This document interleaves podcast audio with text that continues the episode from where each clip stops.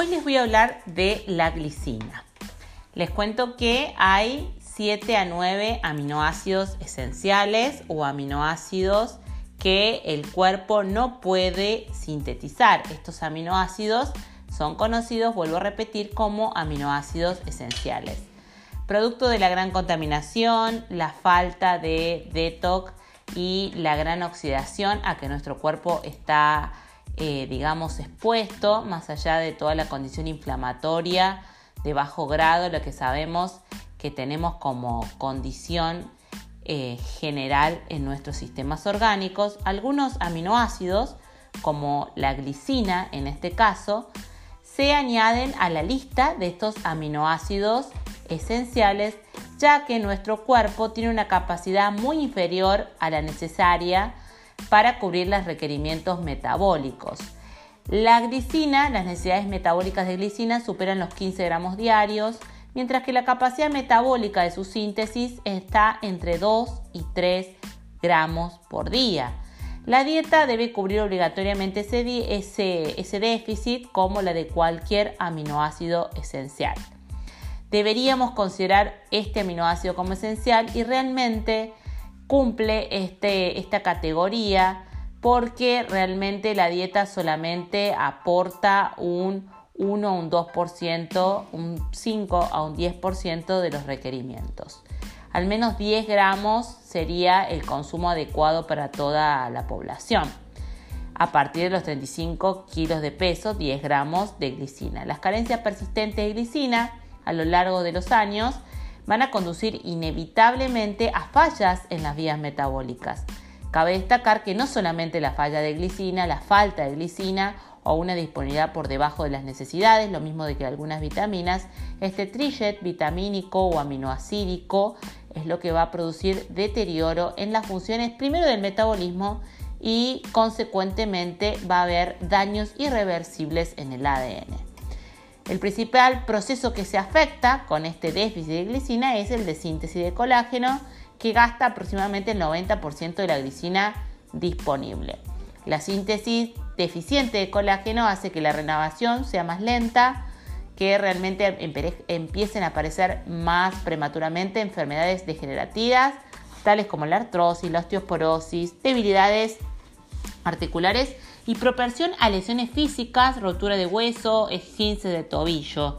Fíjate que todas estas cuestiones eh, quizás está, están asociados a un déficit de glicina y muchas veces se trata solamente de un aspecto kinesiológico o de resolución, digamos, del síntoma del dolor y no de la carencia metabólica previa que existe a la aparición de, por ejemplo, alguna de estas lesiones.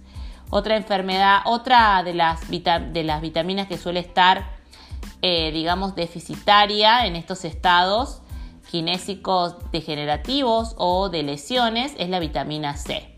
Algo, un dato no menor, es que la suplementación con glicina previene enfermedades degenerativas como la artrosis o la osteoporosis administrada en 10 gramos diarios y que también ayuda a desintoxicar del glisofato.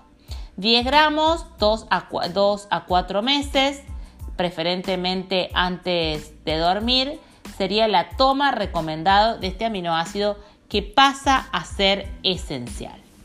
Para conocer cuáles aminoácidos que no son considerados esenciales se tornan condicionantes, podés consultarme al 351 33 96 806.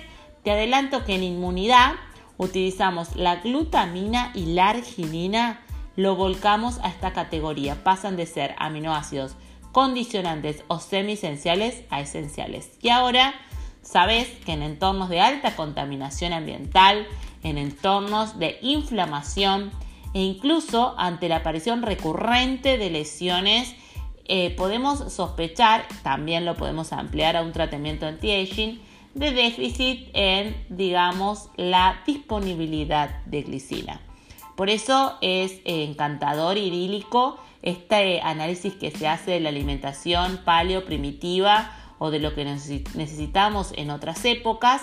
Las épocas cambiaron, la contaminación ambiental aumentó, y el déficit de nutrientes aparte de las tablas que conocemos de los organismos oficiales pasan a ser cuestionadas. Por eso la nutrición ortomolecular generalmente usa, no son megadosis, hablamos de megadosis porque son dosis más grandes que las recomendadas desde los organismos oficiales, pero en realidad son las dosis necesarias para un correcto funcionamiento de las vías metabólicas. Somos luz, el metabolismo es luz, el ADN tiene luz y esa luz entra a través de nuestros ojos. Por eso la cronodirrupción, el descanso y todo lo que tiene que ver con la regulación de las improntas de los sentidos, esta matriz de análisis del cuerpo como totalidad, nos hace una cita desde, por supuesto, las terapias holísticas integrativas. Para más de estos tips, en este caso fue glicina, glicina 10 gramos por día, la dosis recomendada. Para más de esto me podés buscar en arroba mariceloyero en Instagram y también en Facebook.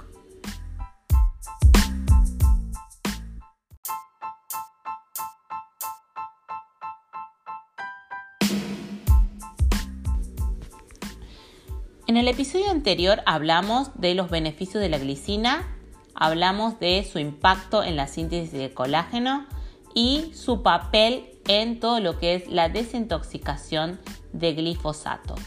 En este caso vamos a ampliar los beneficios de la glicina. La, glicina es un compuesto importante como precursor de la síntesis no solo de colágeno, sino también de creatina y glutatión, la llave maestra de los antioxidantes endógenos. Protege al hígado del daño inducido no solamente por alcohol, sino por xenobióticos. Mejora la calidad del sueño y la salud del corazón. Protege contra la pérdida del desgaste muscular. Promueve la salud del sistema digestivo al actuar como antiácido. Mantiene la próstata sana. A su vez, la glicina tiene beneficios sobre el colágeno en el metabolismo, en integridad intestinal, en la reproducción, es responsable de la inmunidad, promueve la síntesis proteica, equilibra el ácido base balance, participa como antioxidante en el sistema de defensa y en la secreción hormonal, a su vez participa también en todo lo que es expresión génica. La glicina eh, tiene una de las funciones principales en el organismo, es la de crear, fortalecer tejidos, además favorece la cicatrización, aumenta los niveles de creatina, funciona como neurotransmisor, ayuda a la producción de colágeno, que ya lo hemos visto, y a su vez nivela los niveles de azúcar en sangre. Como, como habrás escuchado, la glicina tiene muchos más beneficios que los que suelen otorgarse y tenemos que salir de este concepto de BCA y aminoácidos de cadena ramificada. Todos los aminoácidos tienen una función biológica y una actividad y cada vez más son las investigaciones que empiezan a situarse en los aspectos micronutricionales de todo lo que es la performance metabólica de nuestro cuerpo.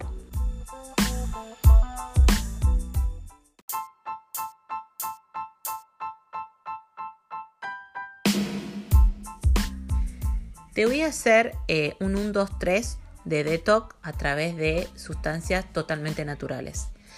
Tierra de diatomeas, media cucharadita, media cucharadita de lo que es ceolita. Esto lo puedes consumir, lo puedes comprar en cualquier proveedor que pueda aportar sustancias activas de este tipo media cucharadita de tierra de diatomeas, media cucharadita de ceolita, distanciadas entre sí, una por la mañana, otra por la noche, y por último 10 gramos de glicina en las primeras horas del día porque también tiene un efecto estimulante. A su vez vas a promover todo lo que es eh, regeneración de enzimas endógenas antioxidantes, porque no solamente los antioxidantes vienen de afuera. Si querés sumar más, podés consumir NAC, N-acetilcisteína, ácido alfa-lipoico, Podés agregar polifenoles a través de los alimentos, beta-carotenos a través de alguna formulación y todo lo que es polifenoles, insisto sobre esta cuestión, para que la vitamina C y la E funcionen mejor. También puedes optar por 2 gramos de vitamina C y 400-600 unidades de vitamina E.